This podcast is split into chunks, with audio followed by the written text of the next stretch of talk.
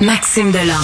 Déjà un premier événement violent. Journaliste à l'agence QMI. Ça porte tout à fait la signature du crime organisé. Les faits divers avec Maxime Delan. avec Maxime Delan.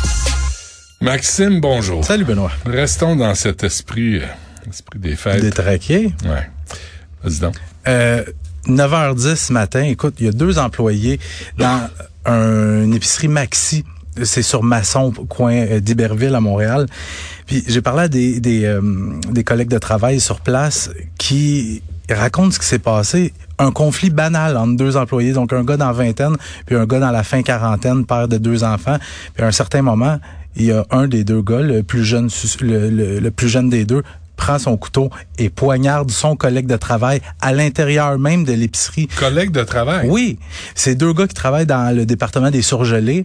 Et selon ce qu'on me dit, tu sais, j'ai déjà travaillé dans une épicerie, tu vas chercher des boîtes en arrière, tu ramènes ça avec tes mmh. chariots, mmh. tu ouvres les boîtes, puis tu as tout le temps un exacto. Mais il semble que le suspect dans cette histoire-là, lui, a amené un couteau de chez lui, un couteau de 8 pouces. Et ce qu'on me dit, c'est que même son supérieur lui aurait dit qu'il n'était pas à l'aise avec ça, d'arrêter d'amener son couteau. Et c'est avec ce couteau-là qu'il aurait poignardé son collègue de travail pour une banale chicane de ce qu'on dit. Euh, donc la victime transportée à l'hôpital, on craignait pour sa vie et là il y a mon collègue Yves Poirier qui m'envoie un message texte à l'instant qui me dit que sa vie serait hors de danger. Au moins c'est ça. Et il y a trois trois employés euh, qui se trouvaient sur place qui ont sauté sur le suspect pour le maîtriser. Et au cours de bon l'événement, il y a le suspect qui a été aussi blessé, a été transporté à l'hôpital. Euh, donc présentement, on peut comprendre que l'épicerie va être fermée, mais ça s'est produit pendant, je veux dire, l'épicerie ouvrait à 8 heures, là, à 9h10, mm. il y avait des clients à l'intérieur. Ouais.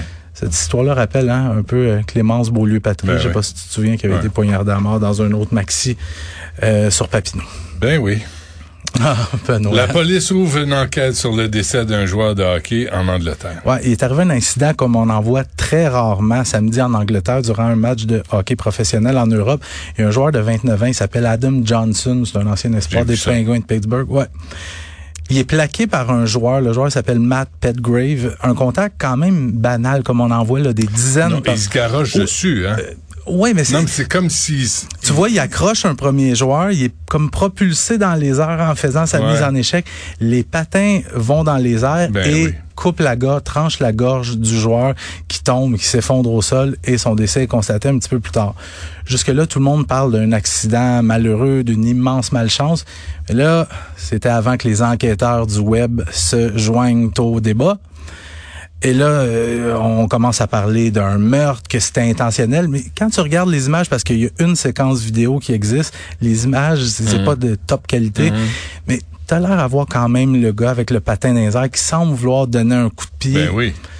Sauf que, tu sais, n'allons pas trop vite. Là. La, la police locale a dit qu'elle avait ouvert une enquête. Moi, j'embarque pas, je, suis pas capable d'acheter ça que quelqu'un qui donne un coup de patin intentionnel dans les airs comme ça. Non mais y a, écoute, il y a le patin à, la hauteur d'un homme. Oui oui, parce que il se retrouve les quatre fers en l'air à la suite d'un premier contact. Ouais, mais il y a, y a des antécédents ce, ce type-là de joueur de.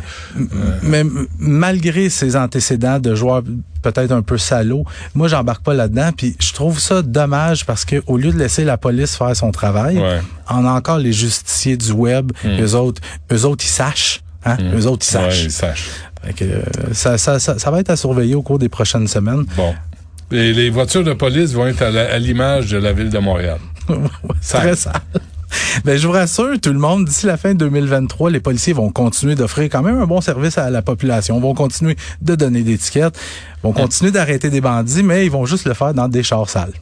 Euh, parce que la fin de l'année approche et le, au SPVM, on vient de se rendre compte que on va boster le budget. Fait que on demande aux policiers de s'en tenir au strict, strict, strict minimum. C'est la journaliste Frédéric Gigard dans le Journal de Montréal qui a obtenu une note interne envoyée à tous les policiers montréalais pour les inviter à serrer la ceinture bien comme du monde. Mais ça va loin, là. On demande de limiter l'utilisation du papier, de l'encre d'imprimante, des crayons et même des gants de protection. On interdit aussi aux policiers d'aller faire laver l'autopatrouille, à moins que l'autopatrouille soit maculée de sang, pleine de vomi ou plein de papy.